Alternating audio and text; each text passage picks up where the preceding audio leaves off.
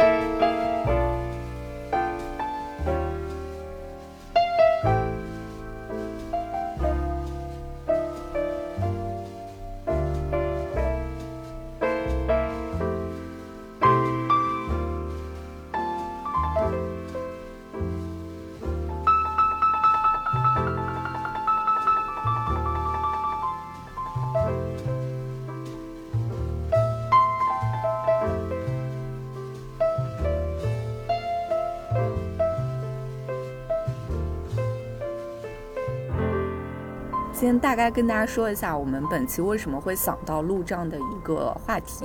嗯，因为有一天阿帆给我发消息，好想死。对，其实这种话，我觉得在大家日常交流的过程中会蛮多被提及的。对，可能也就是有的时候只是当下的一种吐槽，或者有时候是一种深刻的感受，但是我并不太会去实施某些行动。嗯，大概率情况下是真的不会去实施这些行动的。嗯，对。但是呢，我们就想到，可能在嗯所有的人的生命过程当中，都会存在或多或少的这样的一些点吧，就是让你觉得好像。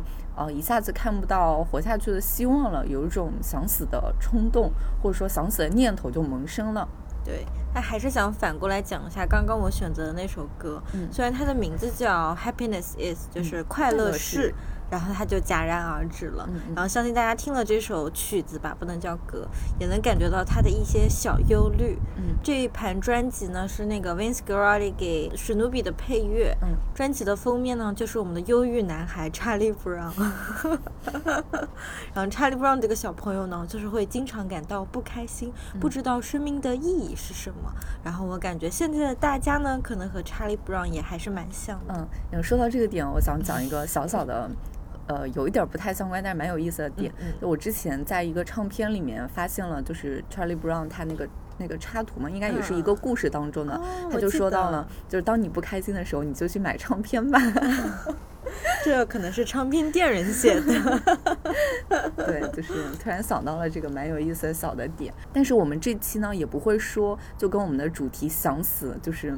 呃，让大家感受到那么的阴阴郁，或者说不想听完这期节目，听了之后会很沉闷。我们不会以这样的方式来展开，意思就是让你们听下去。对，让你们听完，一定要听完，这期很有意思。是的，真的很有意思。就是我们会就这个点展开，也会聊到很多嗯其他方面相关的东西吧。对，那我们就从开头来讲吧。嗯嗯，呃，在你的生活当中有没有一些想死的时刻？嗯，就或者说，嗯，当下某一个点让你觉得，哎呀，我真的不想活了。然后这个所谓的不想活了，不仅是一句吐槽而已，是真的，你可能会想要把它落实到行动上。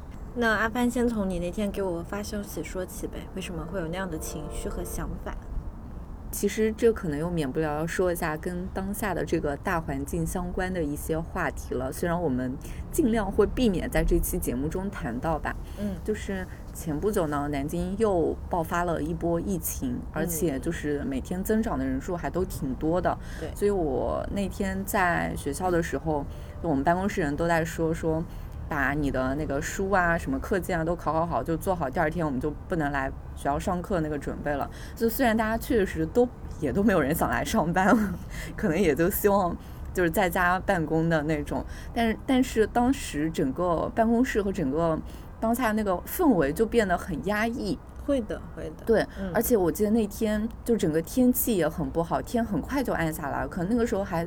才只有四点多五点多的样子，天就整个基本上快暗下来了。嗯，然后呢，我当时往学校门口走，我们学校会有那个广播的喇叭嘛，然后当时喇叭里面就突然传来了一些有点类似于像在读电报的那种感觉的声音，有点诡异。对，就在读某某文件的一些精神精神纲领指要之类的那种话语啦，就。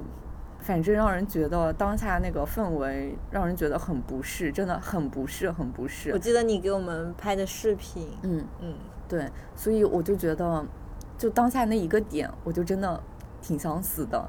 而且当时可能又因为有一个重要的会议嘛。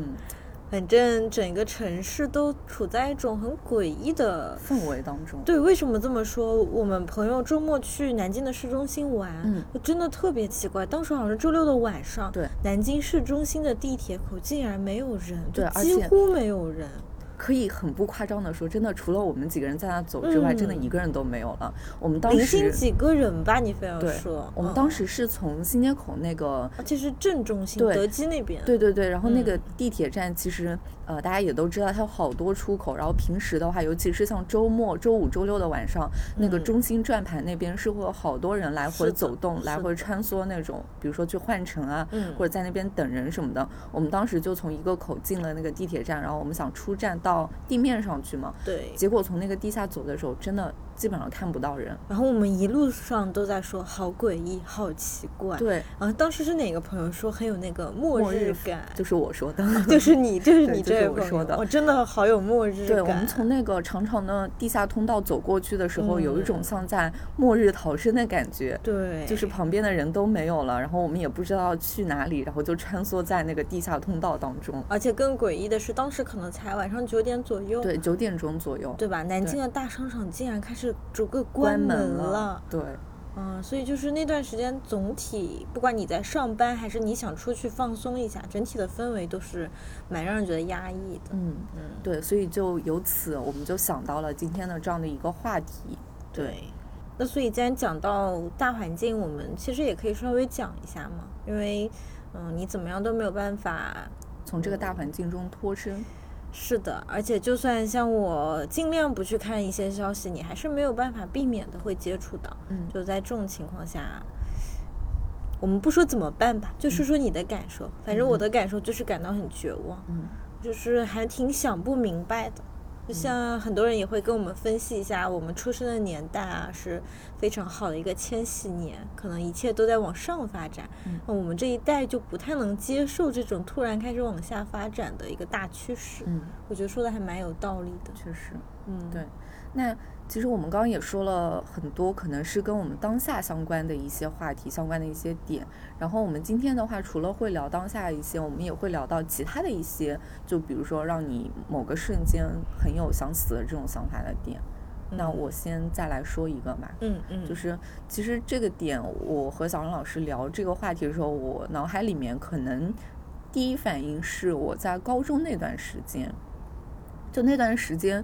嗯，其实也说不上有什么明确的烦恼，可能一方面是学习压力，还有一方面就是当时家里面可能也会有一些矛盾啊、问题之类的。我当时就觉得整个人，嗯，心思很浮躁，或者说也看不到什么让我很积极的那种方向。嗯，然后我记得当时我们家那边有一栋很高很高的楼，可能就二三十层的那种很高的楼。嗯，我当时就脑海里面萌生了一个想法，我就很想从那栋楼上跳下去。嗯，可能让我有这个想法，像刚刚前面也说了，可能来自于学习啊、家里面啊等一些各种杂事，嗯，所困扰我的一些原因。但是呢，我又觉得我好像挑不出一个什么很明确的点。我太懂你这个感觉。对，然后我就无数次在脑海里幻想，就比如说那天。放了学，下了下了课，然后晚上睡觉前，我脑海里可能就很多遍很多遍在过那个画面，我甚至想到我怎么爬到那个楼的最顶层，然后从那个天台上去跳下去，就会有这样的想法。所以，我其实还蛮想讨论一下，就比如说，我们一直平时会说啊，好想死，好想死。那我们所谓的那个想死，就是你会真的去做一些行动去实现它吗？嗯。反正对我来说，大部分的情况下都不会。嗯。然后像你刚刚那种，你可能已经想到一个很确切的行动了，嗯。但是你会想不明白它的原因。对，我会想不明白它的原因。对。就是虽然会有一些呃各种各样的原因困扰着我，但是好像没有一个很强有力的点。支撑着我让我去做这个事，虽然我也知道这个事肯定是不好的一个事，嗯，对，所以我和小常老师也在讨论，就比如说我们我们所说的想死，或者说想结束自己的生命，以及呃，我们也谈到另外一个点，就是我不想存在在这个世界上了，或者说我就想呃让自己消失，嗯。思考到这个问题，也是因为，嗯，有一段时间我不是还挺受情绪困扰嘛，就是我老是会跟我的朋友说，好想死，好想死。嗯。然后我有一天就在反思，我是真的想去死吗？就是真的想要物理层面上的结束我的生命吗？我想想，好像也不是。然后，所以呢，每当在我有很不好的情绪的时候，我会反过来。就是内化一下我的情绪，我会慢慢的去体会一下我现在的情绪到底是什么，然后我慢慢才发现有一些不好的情绪，它也是分为不同的层次的。我就像刚刚阿帆讲的，我只是不想存在，就可能我对当下不是那么的抱有希望。那有时候我可能就是想死，但是我的内心又是希望自己能尽快好起来的。嗯，对对，所以就是说到底，可能它只是我们的某一种情绪。嗯，但是呢，这个情绪我能否去内化它，或者说我能否呃想明白，或者从另外一个点去看待它，这也是一个很关键的因素。对，我觉得我们就是被一些已经。嗯，大家都默认的大的情绪给框定住了，比如说快乐，比如说悲伤，比如说焦虑，但是。当我在体验某一种大情绪的时候，你也可以尝试着再去细分一下更小的情绪，嗯，也许也有一些不一样的想法，嗯嗯。那我刚刚说的是一个让我明确有想死的点的这样的一个事件吧，或者说这样的一个经历，嗯。那小常老师要不要也来跟大家分享一下？你有你你有没有什么在某些点上会让你觉得就是可能是想从物理层面上结束自己的生命这种？说实话，我认真想了一下，从小到大，我再怎么痛苦难过，觉得很。绝望的时候，就也没有真的想要结束自己的生命。我更多的一个感觉就是，怎么说呢？像跌入了一个深渊，不知道怎么办。嗯，但你要非说我从物理上接近死亡。可能就是我大学的时候有过一个举动吧，嗯嗯，当时是拿一个比较钝的水果刀，就是抵着自己的手臂。那其实呢，如果外人看来会觉得我想要去割腕，就是那种非主流，可怕我要割腕啦。但其实当时的情况是我和那时候的 X 分手了，然后那又是一个。嗯，夏天快要下大雨前，一个气压很低的下午，我当时差不多也是四五点吧，就那个天完全阴暗下来，我一个人在宿舍，接收到了要分手的消息，我一下子觉得喘不上气。然后不知道怎么办，就像人一下子麻木了一样。我当时做那个举动，我非常的清楚知道，我不是想要结束自己的生命，我只是想让自己有一些痛感，让我觉得我是存在在这个世界上。嗯，你能理解？我太能理解了。就是你当当下可能整个人已经麻木掉了，就是对，你想让自己获得一些感知，是的，对，是的。其实刚刚小黄老师说到。当下影响你的一个因素，也跟当下那个环境，就比如说你说到，嗯，是夏天一个气压很低的傍晚，整个环境带给人的感受都不是很好。然后说到这个点，我突然又想到了一个，就是我之前看过一个调查，嗯，然后那个调查呢是说。嗯，我们知道日本是一个自杀率还蛮高的一个国家，嗯，就是你经常可以在新闻上看到，比如说哪个早高峰的时候又有谁卧轨自杀了那种。然后我看到那个调查呢，是说日本人他会在每个月的，就是月初那一天，就是他的自杀率在月初第一天会特别高。然后还有全年当中哪个季节是最高的呢？呃，全年当中春天的时候，也就是大概三月份左右的时候，是夏天对，不是夏天。为什么会是那个时候？我也大概去了解了一下，因为那个时候三月份的时候正好。好是日本樱花开始开的时候嘛，然后他们就会有一种觉得这个世界或者说当下的那种呃，马上就要万物复苏了，樱花开放了，就觉得当下很美好。我自己却过着一个嗯不太尽如人意的这样的一个生活，或者我的状态又不是那么的好，所以我会觉得我配不上这样的美好的情景，所以他们会选择在三月份的时候樱花开的时候自杀。对你这么讲，我想到我去年看到过一篇。是讲抑郁症的一篇文章，也说过春天是自杀率高发的季节，好像是因为在这个季节人们更容易忧郁吗？多愁善感吗？对，是会有的。嗯，对，我觉得像我们刚刚说到，就是可能不仅是大环境的氛围吧，某一些小的，甚至是气候啊，处在的那对，或者说季节啊，都会对我们产生一定的影响。我觉得，如果真正想要去选择死亡的人，他可能本身对生的欲望就没有那么强了。如果说外界有一些比较美好的动力去推动他活下去吧，可能对于当下的他来说，他也就不会做那些选择了。如果有一些人他真的选择了去死亡，我觉得大家也要去尊重他们的选择吧。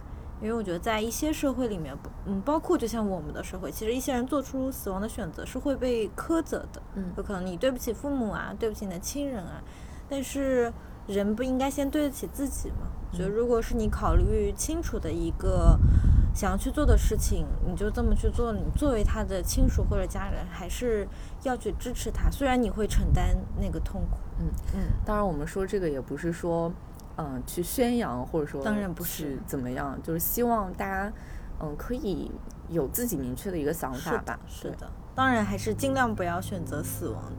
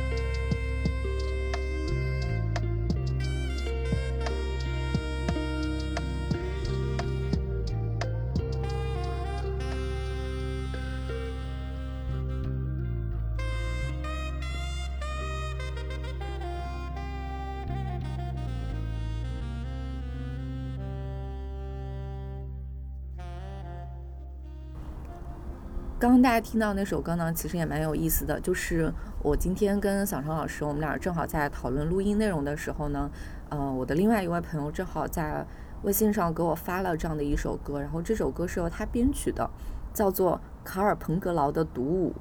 然后倒不是说这首歌我想放在葬礼音乐上，或者说他听了之后让我很想死，还是怎么样？不是这个意思啊，就是单纯觉得呃确实很好听。然后我觉得插在这边，嗯，作为一个过渡，做一个衔接，也是很契合的吧。氛围上也没有什么太大的突兀感。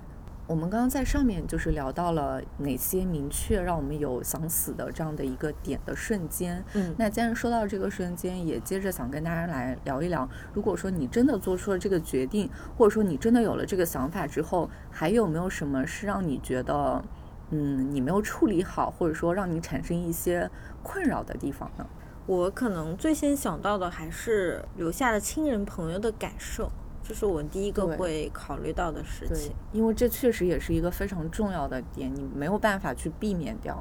嗯，因为之前我也经历过亲人的去世，然后就我自己的感受来说，我还是恢复了蛮久的，就是从我的心理和情感上面。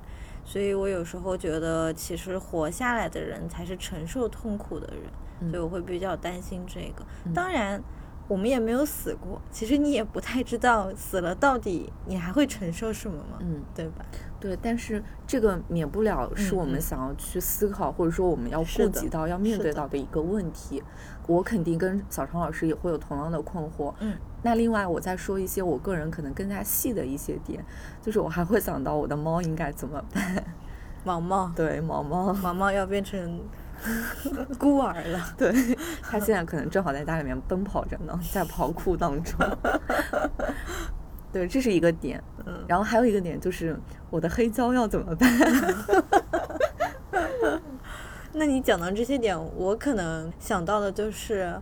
假设我死了，我会变成一个毫无隐私的人。哦，是的，是的，我很不喜欢这样。对对对对，这个也是我之前想过的问题。因为我平时就是一个非常注重自己隐私和边界感的人。嗯我一想到当我的躯体、我的生命不在了，我的那些边界感就随着我的生命一起不在了，我就觉得很不舒服。对，可能你的手机也会被翻个透，然后你其他的一些相关就是蛮隐私的一些东西也会被其他人扒出来啊。什么的对，虽然有可能看到的只是你的亲人或者朋友，但是我还是觉得有些东西只是属于你自己，对，就不想让别人看到的。哎，对。那由此我们有想到，会不会有什么机构可以来帮你处理？你知道，我刚刚正好想跟你说这个，就是前不久、前段时间、前几年吧，有这样的一个日剧叫做《人生删除事务所》，然后这个事务所它的职责或者说它的作用就是，嗯，比如说。他们接到了一个委托，然后委托人就是他已经明确了，他可能是不是那个熊猫演的？对，是的，就是他，他和呃苏大，就是菅田将晖，他们俩一起演的这样的一部日剧。然后他们在接到委托人的这个工作邀约之后，就是那个委托人他可能明确，比如说我我一个月之后可能真的就会自杀了，那我电脑里面，我手机里面。一些相关的文件啊，或者说相关的一些隐私性的东西，我该怎么去处理？然后他们就会交给这个人身删除事务所来进行处理。对，真的是有这样的一个剧的。现实生活中有这样的机构或者导演，可能没有吧，也有可能有。嗯，但是肯定不是很大众。对对对。反正还蛮有意思的，好像现在很多年轻人会提前给自己写遗嘱，你知道吗？有看过这个新闻吗？对，我记得之前还会有在网上说什么，比如说啊，你有没有想好，万一你死后，你的什么 QQ 账号啊、微信账号这些密码要怎么样啊，什么之类的，或者说你的这些账号应该怎么去注销、怎么去处理它，好像也有过类似这样的讨论吧。包括你的一些可能财产，嗯，去怎么处理？当然，他想要处理肯定是会被处理好的。但是假设说你没有提前去做好这些准备，嗯，让你的亲人或者朋友帮你处理，会给他们造成蛮多麻烦的。我觉得是的，就他们可能也会不知道要该怎么去处理。对，但是如果你是选择。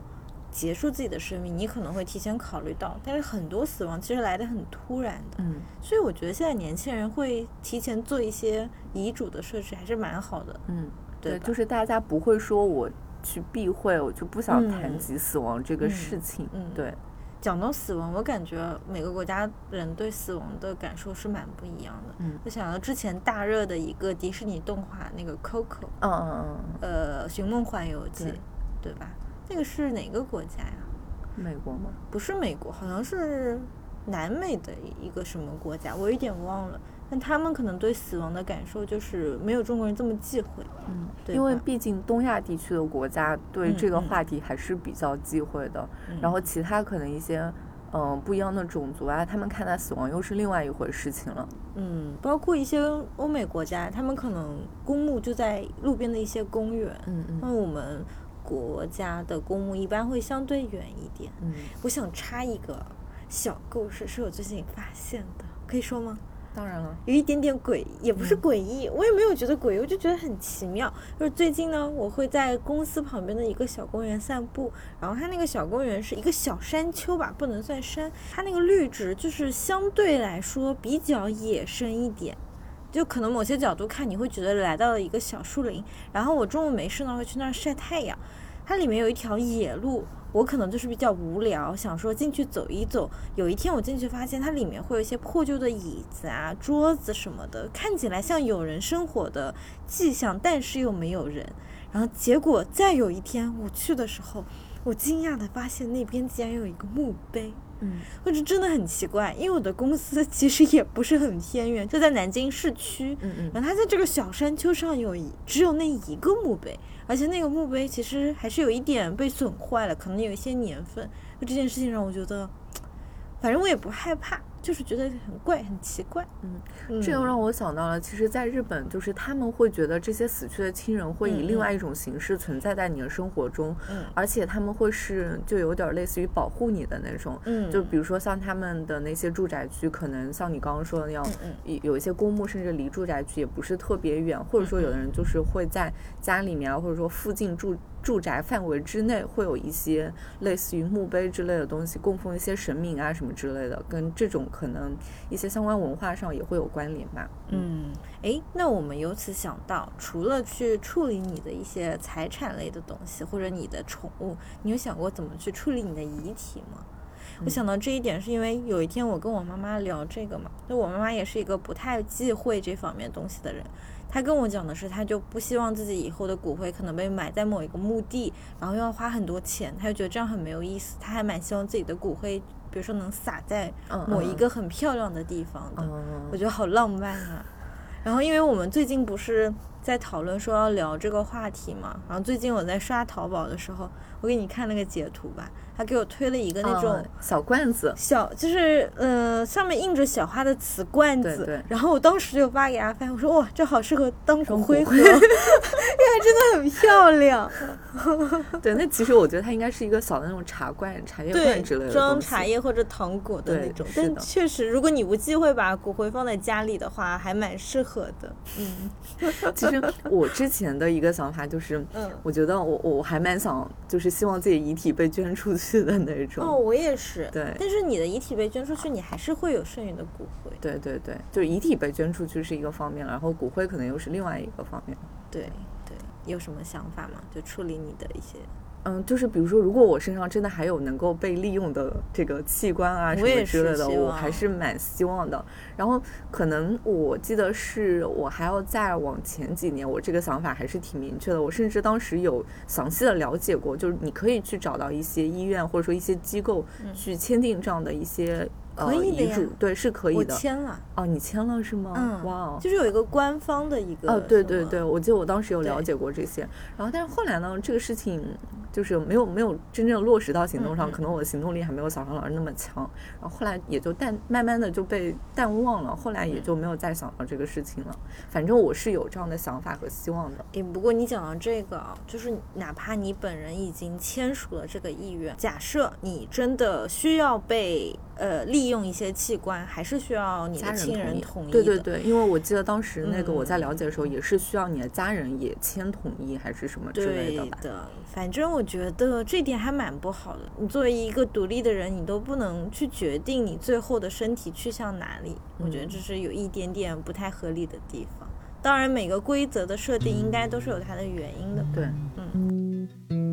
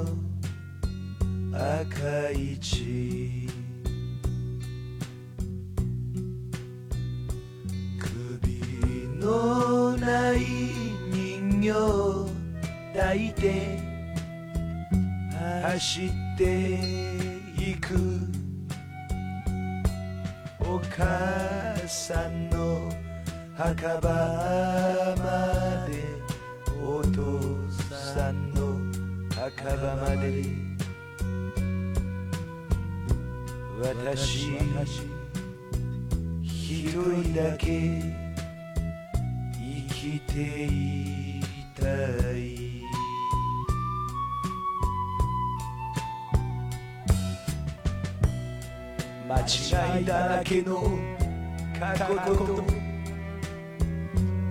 嘘だらけの愛に一つ二つ三つろうそくを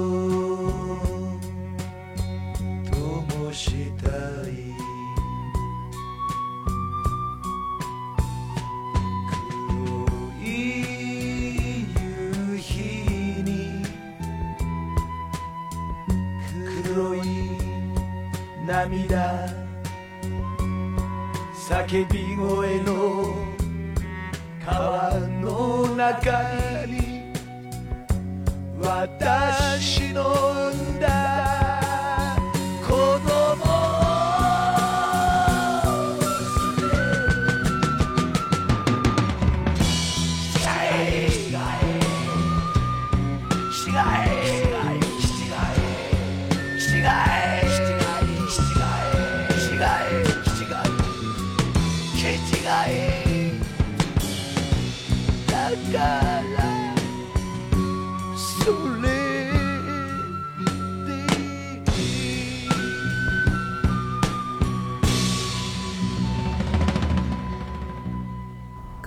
听到的这首歌呢，是来自于日本的一个歌手，叫做三上宽的《Kichi 开一》。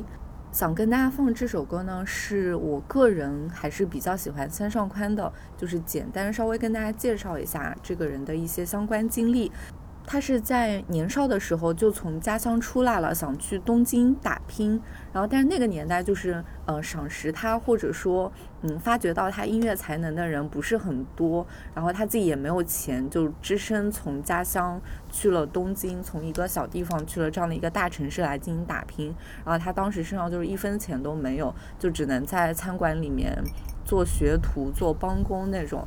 后来呢，就是他觉得他厌倦了当下的那个生活，因为在餐馆里面你什么什么都学不到，然后他就一气之下又是毫无准备的，就是还是身无分文的，就是决定他想去，比如说去酒吧里面去驻唱啊什么之类的。反正这个人呢，嗯、呃，整个人生经历还是蛮有意思的。然后他的歌的唱法有一点类似于日本演歌的那种唱法。嗯我觉得从他的歌中，我能感受到一种你对生活的绝望，或者说你对当下的一些状态的绝望，但是呢，又能感受到他这个绝望当中，他自己想要朝一个呃新的方向去发展的那样的一个点吧。嗯，对懂你讲的那个嗯感受。对，所以刚刚大家听到那首歌，我不知道你你们能不能感受到，好好日式啊，对，就是很日式，又绝望又想奋力跑向某一个点的感觉，对对对就是这样。所以有这首歌呢，我们想引出的下一个点就是你的遗愿清单。对，就虽然可能，呃，我们对生活抱有很多的不满，但是呢，呃，还是有一些我们想要去做没有做完，或者说呃没有完成的一些事情吧。对，嗯就如果你真的选择了想要去死，你有没有什么还抱有遗憾，或者说想要去做的事情？我还挺想在海边生活一段时间，嗯就是不仅仅是去旅游或者去度假，就是想在海边生活。因为有时候我觉得这可能也是一种我的幻想。嗯我真的在海边生活了，可能会觉得它无聊，可能会觉得它湿气大。但是呢，你现在让我想，我就是还蛮想完成这件事情的。嗯，嗯，我之前好像看到一些国外的电影，还是一些新闻，有点记不得了，可能都有过吧。就是有的人知道自己快死了，嗯把自己所有的财产用来去环球旅行，然后结果发现是误诊，对我都忘了这是电影还影是这个是一个电影，是电影还是新闻来着？是电影是电影有这个电影的。哦，就是还蛮戏剧的哈。我还蛮能理解他们这种选择和做法的，因为你在平时的生活中，其实对自己的限制会比较多。当我想做一件事情的时候，我要考虑到各个方面，但是我都要死了，我不需要再考虑这些东西的时候，我当然可以再去体验可能更宏大、更宏伟的一些东西。我觉得人活在这个世界上，能去看到这些，真的太美好了。嗯，但是我又想到，一旦我看到这些东西，我会不会又不想死了呢？或对者，比如说我是得了一些病，我必须得去死。如果我再看到这些美好的事物，我会不会对这个世界更多的留留恋对对呀、这样会产生更巨大的悲伤吧？就是两个完全相反的点，嗯很矛盾。我还真的有列过自己的遗愿清单。其实之前我讲到的可能是一些更加具体、更加细的点，比如说我要去看一个谁的演唱会。然后我记得印象最深刻的是，我当时想的是我要去看那个 One OK Rock 的现场，但不过那个现场我已经看过了，就没有什么遗憾了。就类似于这种，然后或者说我要去哪个地方，要去哪里玩一下，还有什么之类的，可能都是一些比较美好，或者说你真的是很想去做的一些事情吧。嗯，那感觉还是有一个期待在那对里。其实我想了一下，如果你真的即将要面临死亡了，我们现在是以一种很平常的心态去幻想这件事情啊。当你真的站在死亡面前的时候，真的还有心情或者精力去做这些事情吗？其实我们也是不太知道的。嗯，如果那个死亡来的太突然，肯定是没有的。那当然，那或者说，比如说他要给你一个期限，嗯类似于一个月啊、三个月啊、半年啊，或者一年的时间，那嗯这段时间里面，你可以去准备，或者说你可以着手去做的一些事情，还是可以有的，对吧？但一般这种其实是病痛，嗯你真的在经受病痛的时候，人还是蛮受折磨的，可能也没有那个精力，谁知道呢？嗯。我们刚刚说的就是你在死之前还有哪些想要做的事情，那其实也会有身边的很多亲人啊或者朋友之类的，嗯，你会不会有哪些人，就是你想要再对他们说一些什么话呢？你让我一下子想，其实我我想不太出来，就是你肯定会对他们有非常深厚和复杂的感情，想说的太多，有时候反而就真的一句说不出来。我可能如果真的我我会选择嗯死亡的话，我可能会提前，哪怕说第二天我就要死了，我会前天晚上给他们写好信。哦，这倒是的，会留一个很具体的东西给他们，，对，也是你存在在这个世界上的一个证明吧。嗯当然可能。对于这些读到信的人而言，他们肯定也是不太好受的。但是我可能会希望通过这样的一个形式，把我的想法或者说想对他们说的话，更好的传达出来。嗯，懂了懂了。那你这么讲，如果是我去主动选择死亡，我又有这个机会能跟他们讲一些最后的话的话，我可能会选择，嗯，除了让他们照顾好自己吧，还有就是希望他们能理解我的选择，我的一这个做法。嗯，嗯，我觉得这点对他们日后来接触这件事情也蛮重要的。那我可能会回忆一些跟他们相处的过程中一些美好的经历，但是我又很怕写着写着我就不想死了。会哦，其实会的。不过我们讲的这这种都是还算相对比较幸运，就是我们能去选择死亡，更多的时候都是死亡来选择这个人，呃，可能这个机会都没有了。嗯，那我们讲的是给比较亲近、有感情的人留的一些遗言吧。嗯那你对 讨厌的人有想说的话吗？去死吧！跟我一起来死吧！我们好恶毒啊！其实我现在想不到什么我特别讨厌的人哎，就某一个具体的人，有的话也算一个符号吧，就不算一个具体的人。我也想不到。对更讨厌的是现在这个时代吧非要说的话我感觉没有一个讨厌的人其实对我们来说也是蛮好的事情说明我们生活的还不错嗯。嗯。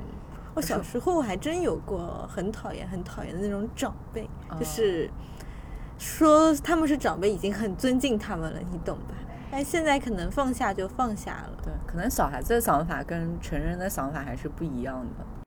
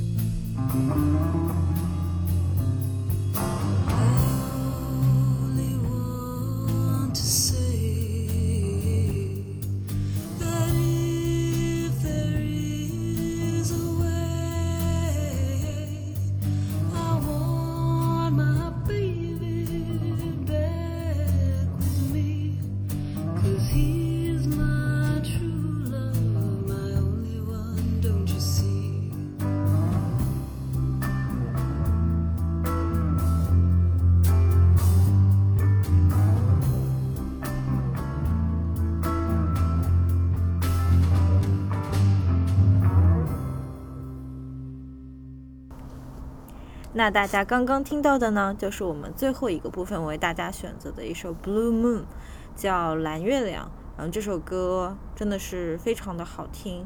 呃它是在去年冬天左右的时候我的一个好朋友分享给我的。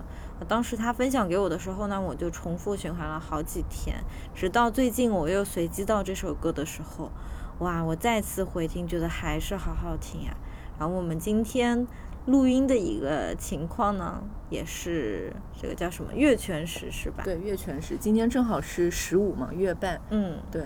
但是我和小常老师并没有看到月全食的过程，我们看到了月全食之后月亮慢慢出来的这样的一个过程。所以我们今天的录音也是在阳台。对。然后现在这个月亮好亮好亮，亮的像一个灯泡哎。对，就是它完全从那个云后面出来了。对，我们真的是看到了它打开的过程。对。并且我们刚刚录音录到一半的时候。它突然完全打开，这个地上都亮了一下，对，就很亮。对，原本是周围都是黑漆漆的，嗯，看不到旁边的东西。然后现在月亮完全升上来了，然后也完全放出了光芒之后，就是整个氛围又不一样了呢。现在感觉是好明亮的一个夜空啊，而且星星也好明显。嗯，所以在这个部分呢，我们就讲一些你很想活的瞬间吧。好。嗯，以我们刚刚开头讲的你很想死的瞬间进行一个对比。是的，其实我们在说到这个环节的时候，又有点类似于我们之前每一期节目最后会加的一个 Happy Hour。对，对，因为 Happy Hour 对于我们而言是一些很细小的点。嗯，对，可能不是说什么真的啊让你很开心啊、很快乐的那种大的瞬间，可能只是生活中的一些很小的点，能触动、能触动到你的一些点。嗯，比如说。在秋天晴朗的午后，每当这个时候，我站在阳光底下的吹着那样的秋风，我真的会感到活着是多么的美好。就是你会现在那一个瞬间里，你好希望那个瞬间就成为永恒。嗯，或者比如说，像我们一起看了一个比较不太常见的一个天文现象吧。对，我觉得也是很奇妙、很有意思的一件事情。对，就像刚刚小黄老师说到那个点，嗯，我其实在想，我刚刚脑海里也在思考，有哪些点对我而言是很想活的点。想来想去，我好像没有什么能够具体展开跟大家分享的点。但是呢，我脑海中，嗯，反反复复出现的一些画面，就是我跟喜欢的人、跟好朋友在一起经历过的很多有意思的事情，或者说一起做的一些很开心的事情。哦，那我跟你还蛮不一样的，就是让我非常体验到，就是我当时就会有这个想法，活着真好，可能都是一些跟自然界相连的。对我也会有这样的点，但是我觉得可能当下就让我真的有活下去的想法，可能还是会与人之间作为一个连接。哦，那我可能在和人与人之间连接又感到非常快乐的时候。我只会感觉到当时那个快乐，倒不太会立马联系到活着特别好这个点。哦，我懂你的意思，你懂我的意思，就是我们俩这个感受会有一点点的差别。不，我很认同你的想法，我我知道我知道，我也会有这样的，我也会这样去想，因为这些点对我而言也应该是一些很想让我活下去的点。但是我脑海中立马浮现了，我可能会想到一些具体的事件吧，可能懂了。那我可能是更注重那个感受，嗯嗯嗯，因为我为什么说我跟你不一样呢？嗯，是因为就在国庆的时候，我不是和我上海的那些朋友玩嘛，我们因为很久没有见了，然后大家好不容易从各个城市有一个小聚会。我就记得当时有个感受，是因为那个快乐的浓度太高了，导致我流眼泪，导致我开始伤心了，你懂吗？就是当你觉得太过于幸福，特别是这种和人与人产生连接的时候，你会感觉到，当你到达一个顶点，它下面就是要往下走，它要再消失了。太懂了，是的，就是。它是一个太高涨的点，对，但反而是跟自然的连接，我会觉得很平静，嗯，会有一个 inner peace。对啦，说得好，inner peace，是的，就是它是完全不一样的感受，当然都是非常好的感受，嗯。那我们在每次说自己，哎，真不想活了，妈的，不想当人了。由此我没有想到，如果你可以选择的话，下辈子你想成为什么呢？说到这个点，我又想到了之前经历过的一个事情，就是我在前一份工作的时候，当时有一个同事跟我说到了，我们当时好像在上一个写作课，然后他是一个英国人。然后我们是中教老师和外教老师一起上课的嘛。当时好像就是让学生去写你想要成为一个什么，然后我们俩也在讲台上讨论，就是学生也在下面讨论。然后他就跟我说，他很想成为一棵树。哦，对，因为他觉得做一棵树就很好，你不需要去思考什么，然后你就可以很平静的。嗯，伫立在那边，然后你可以去观察周围的环境变化，周围的一切的变化，然后他也会觉得很开心。哇，你讲到这个，我想到的是。就你想下辈子成为什么这个问题，反正我可能是从小时候就有思考过，但最小的时候可能因为你的认知还有一些局限吧，我想不到我下辈子不能不作为一个人，你懂吗？就可能还是往人这个方向。对我可能会想我要当一个聪明的人、美丽的人，或者当一个快乐的人。直到长大以后，我发现我可以选择不成为人，我可能会想，比如说当一个更具象的物体，比如说一只小狗或者一棵树，然后我。这两年有想到，我甚至都可以不用当这些，我可以当秋天的风或者好闻的气味。嗯，你有什么就是特别想要成为的吗？其实，在他那次跟我说完之后，我也蛮想成为一棵树的，但是又觉得树好像活得有点太久了。哎，如果你想成为树，你会想成为什么树啊？樱花树？哦，不想不想。还是不了，还是不了，笑死了。嗯，那我感觉，其实我们想成为的东西，都是目前我们觉得很美好的，对吧？或者说，能让我们从当下的环境中、当下的氛围中脱离开来的一个物品。嗯，当一种气味真的太好了，因为我觉得气味是永远不会消失的。其实我刚刚想的是，嗯。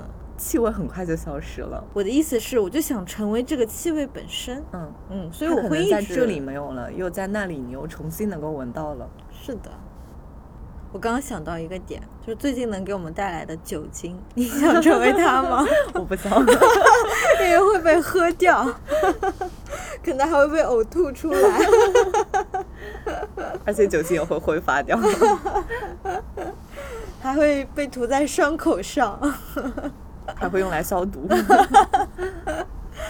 好了好了，扯远了扯远了。然后这个呢，就是我们今天这一期想要聊的。嗯，就看起来好像我们也没有聊到什么特别具体的东西，但是我们也希望这样的一种聊天的形式，能让大家嗯从中获得一些平静吧，inner peace。你刚刚讲了。